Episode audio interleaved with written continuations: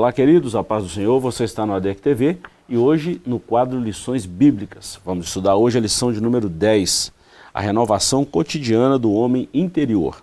O texto áureo está na segunda carta de Paulo aos Coríntios, capítulo 4 e o versículo 16. Está escrito assim: Por isso não desfalecemos, mas ainda que o nosso homem exterior se corrompa, o interior, contudo, se renova de dia em dia. Verdade prática. Por instrumentalidade do Espírito Santo, os salvos experimentam a renovação interior em meio às adversidades externas. A nossa leitura bíblica em classe está na segunda carta de Paulo aos Coríntios, capítulo 4, versículos 11 a 18. A nossa lição tem alguns objetivos. Primeiro, refletir sobre as adversidades enfrentadas pelo homem interior, compreender que as dificuldades na vida não podem ser comparadas à glória futura reservada aos cristãos. E terceiro, despertar os alunos para buscar o renovo espiritual e o fortalecimento do homem interior. Professor Joás, nós estamos na décima lição, caminhando aí para o finalzinho. É, nós já estudamos aí pelo menos as quatro últimas lições. A desacralização da vida no ventre materno, a desconstrução da masculinidade, a desconstrução da feminilidade, transgênero, uma visão bíblica do corpo. Até falávamos há pouco que pastor Douglas eh, foi muito enfático em, em falar primeiro do, do, homem exterior, do corpo, e agora ele está falando do homem interior. Essa lição é muito boa, muito oportuna, e vamos aprender muita coisa boa com essa lição, não é mesmo? A gente chega na lição 10, dá uma, uma um, um, aperto, assim, porque está acabando né, um trimestre tão bom. É uma coerência absurda né, é, do comentário do pastor Douglas, e assim, depois de tanto se falar né, do corpo, do homem exterior, agora essa lição vai falar do homem interior. E Paulo vai dar uma perspectiva nova, né, pra, ele está falando aos crentes de Corinto, e ele vai dar uma perspectiva nova é, de visão de mundo, né, de interpretação é, das, da vida, das coisas da vida, e isso serve de, de, de esperança para nós também, né, que estamos lendo agora, é, nos dá também essa nova perspectiva, porque às vezes, é, às vezes o que nos machuca, né, sendo bem estoico, né, às vezes o, o, o que nos afeta e nos traz dor é, na vida não é, a vida em si, não é o mundo, as coisas do mundo. Né, às vezes é a nossa interpretação da vida, né, a nossa interpretação do mundo. Então, uma, um trabalho bem feito de interpretação do mundo, né, vai trazer uma vida melhor, mais tranquila. E é isso que Paulo parece que está querendo mostrar para os crentes de Corinto. Né? É, vocês estão olhando da perspectiva equivocada. Né? Olha desse outro jeito aqui para você ver se não é, é, se não é uma vida bem mais tranquila. Né? Então, é, se a gente conseguir assimilar a mensagem de Paulo aqui, a gente vai ter uma vida mais tranquila. Uma coisa que quero destacar também, professor, bem aqui no início, é, repetindo aqui o texto áureo, que está escrito assim, por isso não desfalecemos, mas ainda que o homem exterior se corrompa, o interior, contudo, se renova de dia em dia. É interessante quando Paulo faz essa observação, essa corrupção do homem exterior. Ele está falando do corpo, que com o passar do tempo vai tendo dificuldades, exatamente por causa do pecado. Ele não está falando é, que o corpo tem que ser impuro e a, o espírito e a alma vai ser impuro, não é isso não, ele está falando da, da degradação do corpo humano, ele não está falando da corrupção do pecado no homem, mas ele está falando do reflexo do pecado no corpo, ou seja, das doenças, da dificuldade é, do dia a dia, o envelhecimento, mas o interior, o homem interior precisa se renovar. É isso mesmo que ele está falando, não é? Ele está mostrando para os cristãos de Corinto que a vida não é só isso que a gente experimenta no corpo, né? Tem, tem algo mais profundo aí. E aí ele vai dizer que é, esse algo mais profundo, é, ainda que o que a gente experimenta no corpo, a gente vê se esvaindo a cada dia, né, esse homem interior, né, isso que é mais profundo na experiência de vida, é, está em plena renovação, em constante restauração, renovação, renovo. Né? Antes da gente ler a introdução, professor, quero mandar um abraço aqui a todos que estão com a gente aí durante esse trimestre. A gente encontra com diversas pessoas aí na rua, na igreja, em outros, outros estabelecimentos, e as pessoas sempre comentam aqui da nossa lição. Então aí, muito obrigado. Deus abençoe a todos vocês. Obrigado pela companhia. Vamos lá então, professor. Introdução. As adversidades externas são uma incontestável realidade. Apesar disso, por meio do Espírito, os salvos experimentam a renovação espiritual no interior de sua vida. Não obstante, durante a nossa existência, o corpo mortal permanecerá sujeito às adversidades da vida.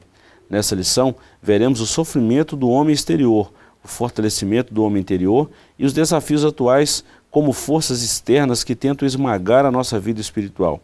A finalidade é mostrar que o crente espiritualmente renovado pode resistir a qualquer ataque das trevas.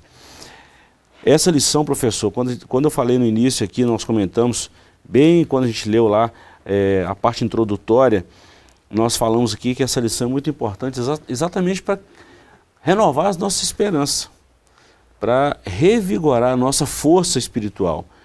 Ainda que o nosso corpo está sendo castigado por lutas, por dificuldades, por adversidades, pela consequência do pecado original, o nosso interior ele precisa ser renovado dia após dia, precisa se alimentar dia após dia com a expectativa de algo melhor que é a eternidade ao lado de Jesus. É, nós já vimos né, na lição passada, principalmente, é, que, que nós tivemos uma visão bíblica né, do corpo.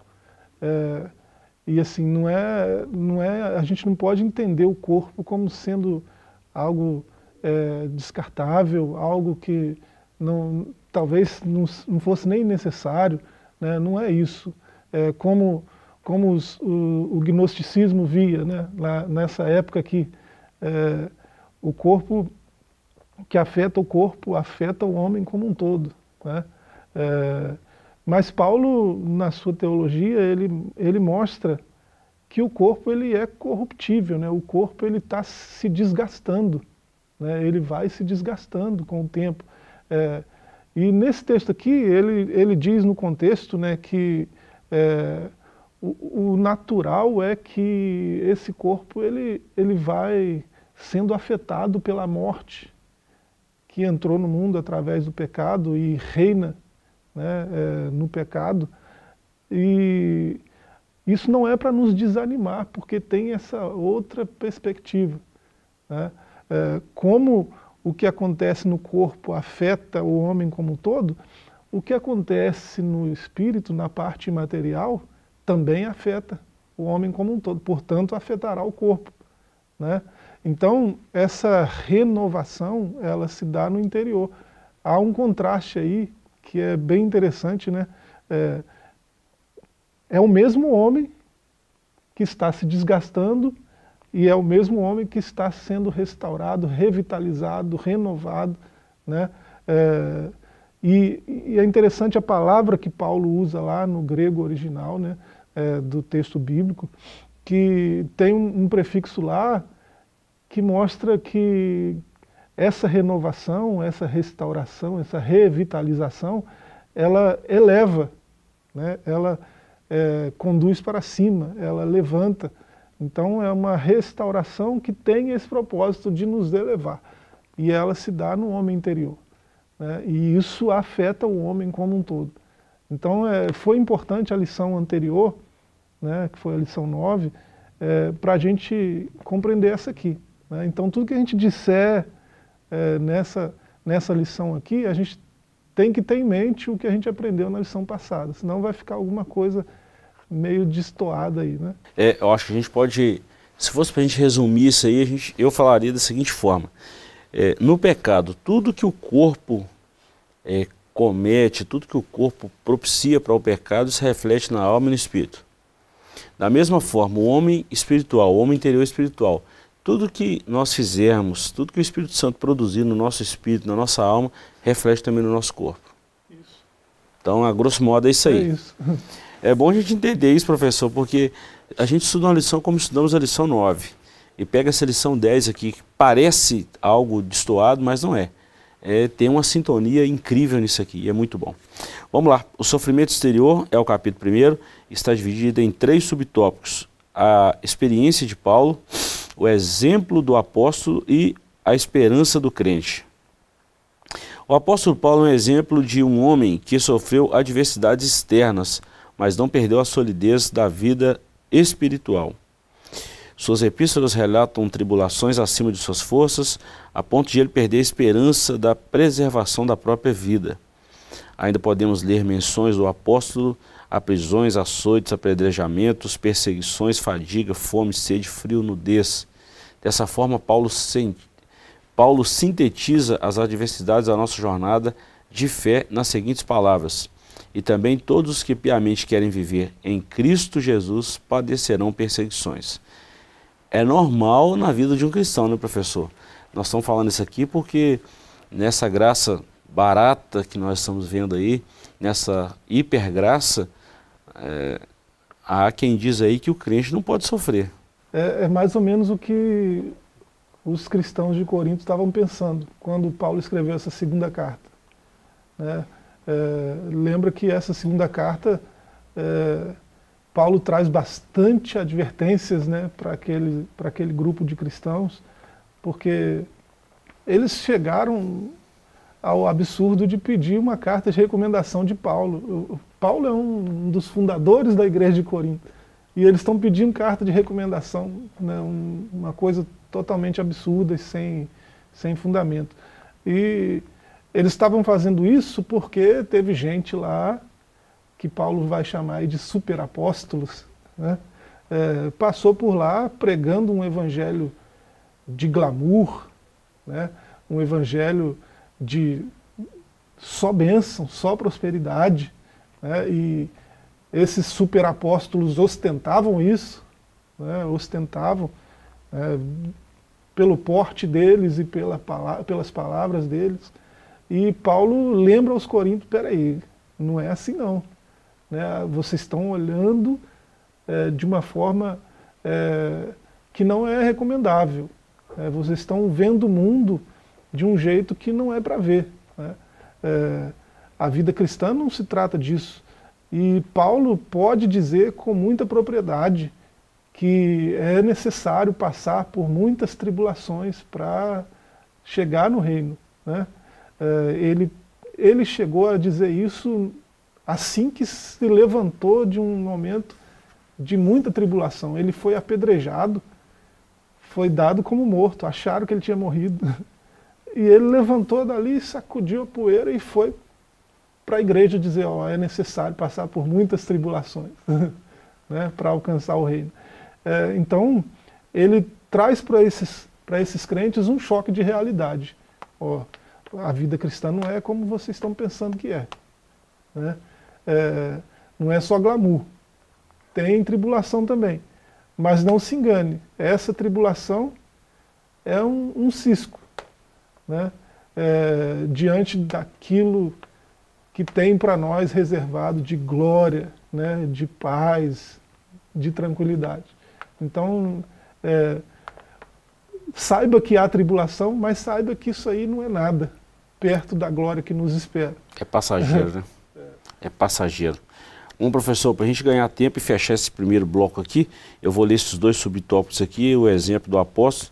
Nós falamos muito aqui da experiência do próprio Paulo, ele não está falando de experiência de terceiros, está falando de experiência dele, experiência vivida. E o comentarista falou aqui de perseguição, apedrejamento, açoite, né, ele Silas na prisão, naufrágio né, e tantas outras coisas que ele podia ter falado aqui. Mas é isso. O exemplo do apóstolo e também a esperança do crente. Mesmo diante do sofrimento, o apóstolo não retrocede e tampouco nega a fé. Suas provações forjam a confiança em Deus e na vida ministerial, na sua vida minister e na sua vida e ministério. Ele reconhece que as suas fraquezas são instrumentos do poder divino. Sua vida está a serviço do Mestre, em favor dos escolhidos e para a glória de Deus. Olha essa frase. Côncio de sua vocação, o apóstolo declara: Por isso não desfalecemos. Ainda que o nosso homem exterior se corrompa, aí nós voltamos à verdade prática: o interior se renova a cada dia, de dia em dia. E a nossa esperança, professor, a esperança do crente. Na Escritura, o contraste entre a aflição do homem, do homem e o poder de Deus estão assim representadas. atribulados, mas não angustiados. Significa que, mesmo pressionado, o crente não é esmagado, perplexo, mas não desanimado. Indica que, mesmo confuso, o crente, o crente não se desespera. Perseguidos, mas não desamparados. Sinaliza que, mesmo ameaçado, o crente não é abandonado. Abatidos, mas não destruídos. Mostra que, mesmo derrubado, o crente não é nocauteado. Achei fantástica essa colocação do pastor Douglas. Essa mensagem de Paulo aos Coríntios é, é extremamente necessária né, em dias como os nossos né, e, e continua sendo extremamente verdadeira. Né. Paulo chega a dizer a outro grupo, a outra comunidade cristã, aos colossenses, né, parece que é lá no capítulo 3, ele chega a dizer que é, a gente está sendo renovado para conhecer a verdade. Né? E o conhecimento da verdade é que nos renova. Então ele fala isso aos colossenses, e isso é verdade aqui também no que ele está dizendo para os coríntios. E é importante a gente saber que a vida cristã, ela não, não nos isenta de tribulações. Né? Paulo chega a dizer aqui que foi é, provado além das suas forças. Né? Um texto que é, eu já vi até alguns pregadores confusos né, com esse texto. Paulo diz na primeira carta aos Coríntios é, que é impossível alguém ser tentado além das suas forças, né? é, além do que pode suportar. E aqui, na segunda carta, ele diz que ele mesmo foi provado além das suas forças. É, Embora no grego bíblico, às vezes, a, a, palavra é a mesma para tentação e para provação, Paulo é bem claro na sua teologia que Deus não tenta ninguém. Mas ele é igualmente claro ao dizer que Deus prova né, é, aqueles que, que ele chama. Né? Então, foi assim com Paulo e será assim conosco, nós seremos provados. E a provação não precisa ser na medida da nossa força porque senão a gente não cresce. É, essa renovação exige que a gente seja provado além do, do nosso suporte. Se eu suporto é, 9, a aprovação vai vir com peso 10, porque depois que eu passar por ela, eu vou suportar 10. né? é, Sempre crescendo, né? É, então é, é preciso que seja assim, além das forças. É, então Paulo não está se contradizendo, né? É, a tentação nunca vem, eu sempre serei é, capaz de vencer qualquer tentação, porque eu estou em Cristo. Né? agora, a provação às vezes vai me esmagar, para que eu consiga suportar mais. É, eu achei muito interessante essa colocação sua, professor, porque a gente precisa analisar o contexto bíblico em que a palavra está inserida, quando Paulo está falando de tentação e de provação precisa analisar isso muito bem. Apesar de haver uma similaridade nas duas palavras ali no contexto geral, mas o conteúdo em que foi escrito, ou onde essa palavra está inserida um em outra aí, tem uma conotação muito diferente. Então a aprovação, ela pode ser além das nossas forças, isso é bíblico. Agora a tentação não é haver no limite, ali na, o tanto que a gente aguenta suportar. E é sempre bom. E Deus também não tenta ninguém. É bom a gente lembrar disso muito bem, muito bem. E quem está em Cristo no âmbito da tentação, além disso, né, além de não, não, não exceder o suporte, ainda tem uh, o escape que Deus sempre vai mandar. Verdade. Né? Quando ele vê a tentação se aproximando, ele já se adianta e providencia o escape. Verdade. Bom, professor, nós fechamos esse primeiro bloco aqui falando aqui da experiência de Paulo, sofrimento é, exterior. Isso nos mostra que é, nós podemos enfrentar diversas dificuldades e nós não devemos escarnecer, menosprezar e nem falar mal disso aí não. Vamos suportar isso firme aí. Eu me lembrei de Lamentações 3, 22, né? Põe a sua boca no pó, talvez ainda haja esperança. O sofrimento faz parte da nossa vida, faz parte da vida cristã, tá? Nós vamos para um breve intervalo, voltamos já já com o segundo bloco, com a segunda parte dessa lição maravilhosa. Voltamos já já.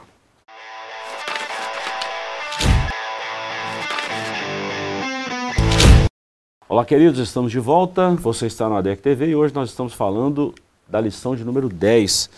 Professor, quando nós falamos dessa lição de número 10, e a gente fala isso com, muito, com muita alegria no coração, né? Pena que o nosso trimestre está acabando, nós temos apenas mais três lições aí pela frente. Mas tratando da lição de número 10, que nós estamos falando da renovação cotidiana do homem interior, ainda que o nosso corpo, a cada dia que passa, ele vai deteriorando, ele vai se decompondo, ele vai ficando fraco, o homem interior, a alma e o espírito precisa estar forte com a renovação do Espírito Santo em nós, sabendo que a nossa visão não é uma visão é, só aqui na, na horizontal, nós precisamos ter uma visão na vertical também. A nossa conexão com os homens, mas a nossa conexão com Deus, olhando sempre para cima. Então é nesse contexto que Paulo é, fala na sua segunda carta aos Coríntios, na primeira e a segunda, né, da renovação do homem interior. E é o que nós vamos falar agora é, nesse capítulo segundo e depois fechar com os desafios de hoje para essa renovação. É, estar em Cristo, né, é, traz para quem está em Cristo né, uma perspectiva mais ampla da vida. É, isso é fato. É, e, assim, de, de modo geral, a humanidade ela pode ser bem, grosso modo, né, vista é, de pessoas que têm perspectivas diferentes da vida. Né? Grosso modo, você tem num, um grupo que é mais materialista, né? Que está com foco no agora, no que está acontecendo agora, no que, no que eu estou vivendo, no que eu estou fazendo. Né? É, e tem um grupo que é mais idealista, né? que tem projetos para o futuro, planos de crescimento, que pensa não só no agora, né? É, pensa no que está por, por, pela frente, no que vem pela frente. É, e aí você tem em cada um desses grupos é, pessoas é, empenhadas num estilo de vida completamente diferente um dos outros. Mas, independente de, de qual grupo a gente esteja, né, quando a gente passa a andar com Cristo, quando a gente está em Cristo, as nossas a nossa perspectiva amplia, né? É, amplia largamente e um cristão verdadeiro, ele tem o seu presente, esse é, o, esse é, é isso que eu queria dizer desde o começo, né? ele tem o seu presente enriquecido. Por isso que a, a sua visão é mais amplificada. O seu presente é enriquecido como? Pelo passado. Porque um cristão, vai olhar para o que Deus já fez. Né? Na sua vida, nos, na vida dos seus antepassados, na vida dos personagens que ele encontra na verdade revelada de Deus, né, que é a Escritura. Então, é, isso tudo se deu no passado, isso tudo enriquece o meu presente. Quando eu olho para o que Deus já fez, eu vivo o meu presente sob uma outra ótica. Se ele já fez, ele pode fazer agora. E ele fará agora para quem anda com ele. Então, meu presente é enriquecido pelo passado. Mas não é só isso. O que Paulo está trazendo aí de perspectiva é de futuro também. Então, o meu presente é enriquecido pelo futuro, pelo que Deus fará. Porque se ele fez no passado, ele faz agora e ele fará no futuro. Então, porque eu ando com Cristo, a minha visão é amplificada. Né? E o meu presente é enriquecido pelo que Deus já fez e pelo que Deus fará. Isso é extraordinário.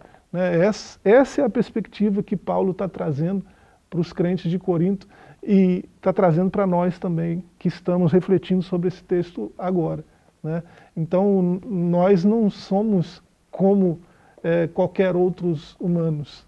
E a gente precisa é, ter isso em mente. Né? Por que, que nós não somos? Porque nós temos uma perspectiva mais ampla de vida, porque nós admitimos é, que somos de Deus e que Ele tem o direito de nos afetar. Né? É, então, até a tribulação que nós passamos veio dele, foi permissão dele e ela veio para nos fazer crescer. Então, a gente não desanima. Né? A gente passa por lutas, mas não desespera, não desanima, né? o texto que o senhor leu anteriormente. Então, é, isso, é, isso faz toda a diferença na vida do cristão verdadeiro. É, você me fez lembrar aqui é, é, um momento de conversão, não sei se é porque a gente acompanhou bem de perto lá no, no finalzinho da década de 80, início da década de 90, o Matos Nascimento, um cantor muito conhecido hoje no Brasil, era um, um do, dos principais da metaleira, do, do, de uma banda muito conhecida no Brasil também, Paralama de Sucesso, e o testemunho dele, eu me lembro que é, eu presenciei isso aqui em Caratinga, uma época que ele veio aqui numa festa de jovens, e ele contou isso. Depois também eu lembro do irmão Lázaro, que hoje já, já descansa no Senhor. Ele também contou a experiência de vida que ele tinha antes, quando ele converteu, as, as perdas, as aflições, mas isso tudo gerou um peso eterno de glória. Isso é importante para a nossa vida espiritual. É, e Jesus também não prometeu um mar de rosa para ninguém, viu, professor? Pelo contrário, ele falou, no mundo tereis aflições, porque essas aflições elas contribuem para o nosso, para o nosso fortalecimento espiritual, para que as nossas raízes sejam, é, sejam fundamentadas em Cristo e para que a nossa esperança seja uma visão de eternidade. Isso é muito bom. Bom, dessa renovação do interior, nós vamos falar do fortalecimento diário, o eterno peso de glória e também a visão da eternidade. Eu falei esses três tópicos aqui, professor, a gente faz um comentário é, de uma vez só. A Bíblia enfatiza que o Espírito Santo é o agente que habilita o cristão a manter-se firme na adversidade. Esse poder do Espírito atua no homem interior e capacita o crente a perseverar e a viver afastado do pecado. Assim, apesar da fraqueza e do sofrimento exteriores, o nosso interior, contudo, se renova de dia em dia. Isso é a operação do Espírito Santo que qualifica o salvo a não desfalecer. Do ponto de vista das disciplinas espirituais práticas, esse renovo ocorre por meio da santificação pessoal, fidelidade, reverência, oração, jejum e temor a Deus. Então, fortalecimento, a receita está aqui para nós, ó.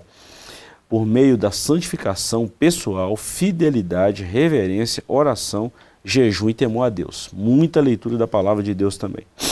É, o eterno peso de glória.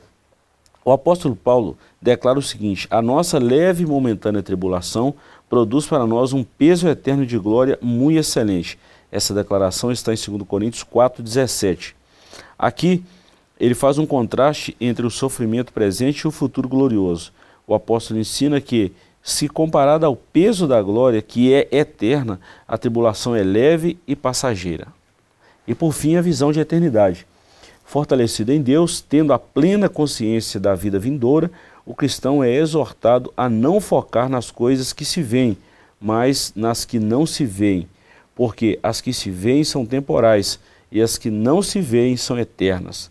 Contrastando as coisas visíveis com as invisíveis, as temporais com as eternas, o apóstolo Paulo apela ao exercício da fé bíblica como uma importante motivação para o crente não desfalecer nas tribulações. Paulo está seguindo o exemplo de Jesus, hein? É interessante que esse, essa leitura nossa parte do verso 11, né, do capítulo 4 de 2 Coríntios. É, Paulo, no contexto aí desse capítulo 4, ele vai dizer, por exemplo, no verso 7, né, que os pensamentos de Deus e os caminhos de Deus são muito maiores, né, muito mais excelentes que os nossos, muito maiores do que os nossos. Então a gente não tem agora condição de compreender nem os caminhos de Deus. Né? A gente tem um vislumbre do que ele vai fazer né, na, na profecia. É, então é só um, uma visão de relance, assim, né? a gente não, não tem condições de, de medir o que Deus vai fazer mesmo. É, então é, é, é muito grande né, o que Deus tem, é muito grande o que Deus é, preparou para nós, e assim, a gente não tem estrutura para suportar. É por isso que a tribulação vem, porque a gente precisa ser fortalecido, a gente precisa suportar mais. É, se a gente não suportar esse pezinho aqui, como é que a gente vai suportar aquele peso de glória né, que nos espera? É, então, é, é a gente está sendo treinado. Né? É, essas tribulações que nos atingem são um treinamento é, para a gente suportar a glória que nos espera. Né? É, e assim, uma coisa contrasta com a outra, mas não tem nem como comparar uma coisa com a outra. E é isso que Paulo está tentando dizer aí. Né? É, essa tribulação que você acha que não aguenta, que você acha que vai acabar com você, não, isso aí é, é leve, é só um momento. Né? Você tem uma eternidade inteira de glória, né? de excelência é, diante da verdade de Deus. Então, é, isso nos dá esperança para suportar essa tribulação, porque é só um momento, é só um pezinho. Né? Vai passando. É, e, e, é interessante o trocadilho que Paulo faz, né? porque Paulo escreve em grego, mas está pensando em, em, em, hebraico. Né? É, e se isso aí tivesse escrito em hebraico, ia ter duas palavras, a mesma palavra para duas coisas, para peso e para glória. Né? Kaved, kavod. Né? Porque o sentido, né, a raiz da palavra lá no hebraico é a mesma, tanto para peso quanto para glória. Então ele está dizendo que a tribulação de agora é leve, é momentânea, mas a glória do porvir é, é peso, né? é pesada. Então, é, esse peso de glória é um trocadilho que Paulo faz para nos dar uma dimensão né, do contraste que, que tem entre o que nos espera e o que a gente está vivendo. Então, isso isso que nos espera, a gente olhar para o que nos espera, vai nos dar força, vai nos dar esperança para vencer o que passamos agora. Professor, agora é interessante que na primeira carta de Paulo aos Coríntios, capítulo 12, ele fala sobre os dons espirituais. Capítulo 11 ele, ele fala sobre a instituição da ceia, a ordenança. Capítulo 12 ele fala sobre os dons espirituais. No capítulo 13 ele fala da excelência dos dons espirituais, que é o amor. Agora, na segunda carta de Paulo aos Coríntios, também no capítulo 12, coincidência ou não, que quem quiser acreditar assim que acredite, mas eh, a gente vê ali uma, uma coisa espiritual tão profunda, que Paulo fala assim, olha, conheço um homem que há 14 anos não sei, se na carne não sei, se no espírito não sei, mas se ele foi arrebatado até o terceiro céus e lá ele viu coisas inefáveis que ao homem comum não é lícito contar. E ele começa a falar da, da, da visão que esse homem teve da eternidade. Né, começa a falar assim por enigmas, até mesmo que é, não era conveniente, não é conveniente ele ter falado isso. Mas já imaginou, né, claro que foi, a gente sabe que ele não quis se vangloriar disso, mas ele estava falando dele mesmo, né, de si próprio. A visão da eternidade que Paulo teve, faz muito sentido ele ter escrito tudo que escreveu, movido pelo Espírito Santo, e suportar essa tribulação sabendo que daqui a pouquinho a morte seria só uma transição desse corpo material para uma vida eterna ao lado de Deus. Seria interessante se ele, se ele é, colocasse notas de rodapé, ele mesmo, né? Dessas coisas que ele viu lá, né? né? Do, que nos espera, porque ele viu bastante coisa. E a gente sabe que a nota de rodapé não está aí, porque ele mesmo disse que não dá nem para descrever. Né? É, não dá para falar, o que Verdade. não dá para descrever. Né? Então é, tem essa impossibilidade, mas seria muito interessante. Né? É, tanto é que é, ele estava tão cheio disso, dessa esperança, que você vê, é, isso que ele disse aqui aos Coríntios, a gente já, já, já lembrou aqui que ele disse aos Colossenses também, uhum. ele disse aos Romanos também, lá no Sim. capítulo 8, a partir do verso 18, né? É, essa tribulação aqui, isso aqui, não dá nem para comparar com a glória que nos espera. Aos filipenses, é, né? Então ele disse isso a outras comunidades Verdade. cristãs, é, de tão cheio que ele estava disso, dessa esperança. Né? Ele foi lá e viu, né, Deus mostrou para ele, e ele não conseguiu conter isso. Né? Ele falou para todas as igrejas é, dessa glória que nos espera.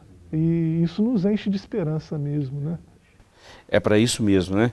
E nós precisamos buscar esse renovo do homem interior constantemente, nos fortalecendo com a ajuda do Espírito Santo. É a sinopse do capítulo 2. Então aí tem o caminho, né? Tem a trilha aí, ó, santificação pessoal, fidelidade, reverência, oração, jejum, temor a Deus. E nós até, até incluímos um outro aqui que é a leitura da palavra de Deus. Com isso aí nós vamos renovar o nosso interior e o Espírito Santo vai fazer isso em nós. Bom, professor, nosso tempo está mandando a gente parar aqui, nós vamos só sintetizar aqui o capítulo terceiro, os desafios de hoje, porque nós falamos primeiro da, é, do, do, do, corpo interior, né? aliás, o corpo, o exemplo do apóstolo Paulo, o sofrimento, o que, é que se reflete no corpo, depois falando da renovação do homem interior, a renovação do interior, não do homem, mas do interior, E agora nós vamos falar sobre os desafios de hoje, o desafio que é para esse homem se renovar interiormente. E nós temos aqui pelo menos três. A cultura secularista, e aqui a gente volta ao tema central da lição, que o espírito da Babilônia está aí. Depois, o relativismo doutrinário, isso aqui é terrível, e a batalha espiritual. Bom, professor, quando a gente fala do secularismo, é uma coisa que está esmagando a igreja hoje. Eu estou falando num contexto geral. O secularismo hoje, ele, ele, ele aflige, ele pressiona, ele esmaga, é, ele é corrupto e corruptor. É, depois o relativismo. Hoje também nós estamos, quando eu falo nós, eu estou falando a classe de teólogos, nós estamos numa disputa hoje desse relativismo. Hoje alguns creem de uma forma, outros creem de outra, e quase em algumas comunidades já não tem um consenso mais doutrinário. Há rachas doutrinários dentro da própria comunidade. E por fim a batalha espiritual. Uma vez que há esses rachas, cria-se uma brecha. E se criou uma brecha, o diabo sabe por onde entrar. É. A, gente, a gente falou disso em outras lições também, né? dessas visões de mundo equivocadas que acabaram infiltrando na igreja. É, e tem até quem chame isso de teologia, né? a teologia liberal, a neo-ortodoxia. É, homens que apostataram da fé né? e ainda que tivessem uma mente brilhante, né, uma teologia extensa, uma produção teológica invejável, é, mas apostataram da fé e começaram a defender algo que não é teologia. Né? É, teologia liberal não devia ser chamada de teologia. Né? É, Neo-ortodoxia também né, não faz sentido, porque negam os milagres, negam a transcendência, negam a, a encarnação de Cristo, a morte, a ressurreição. Não, ele morreu, só desmaiou. E umas coisas absurdas, né? É, qualquer, qualquer narração de milagre na Escritura, eles transformam em outra coisa, querem dar uma visão totalmente secularista do que aconteceu, né? é, porque não conseguem mais acreditar em milagres, não conseguem mais viver milagres, ver milagres, é, e só não veem porque são secularistas, só, só não veem porque não podem ver. Né? Foram cegados pelo seu próprio entendimento. É, então não, não, não verão mesmo, né? não são capazes de ver. É, porque querem uma explicação para tudo, é, e milagre não se explica. Né? Então esse secularismo, infelizmente, invadiu a igreja, invadiu nossa teologia, e hoje a gente está tendo que ficar repetindo o óbvio o tempo todo para gente que parece que sofre de dissonância cognitiva, né? porque eu não sei o que acontece, você diz uma coisa e a pessoa foca no que você não disse. Né? E o que você não disse é milhões de vezes maior do que o que você disse. Então, é, nunca entenderão certas coisas. Por mais que a gente fique repetindo o óbvio, repetindo, repetindo, nunca entenderão. É, parece que sofrem desse transtorno. Né? É, e, e, isso é triste, porque olha o que nos espera. Olha a glória que está reservada para nós. Né? E olha o que a gente está perdendo se a gente ficar focando né, nisso que é corruptível, nisso que está se desgastando. A gente deve mudar o foco, a gente deve ampliar a visão, porque tem muito mais para nós. Né?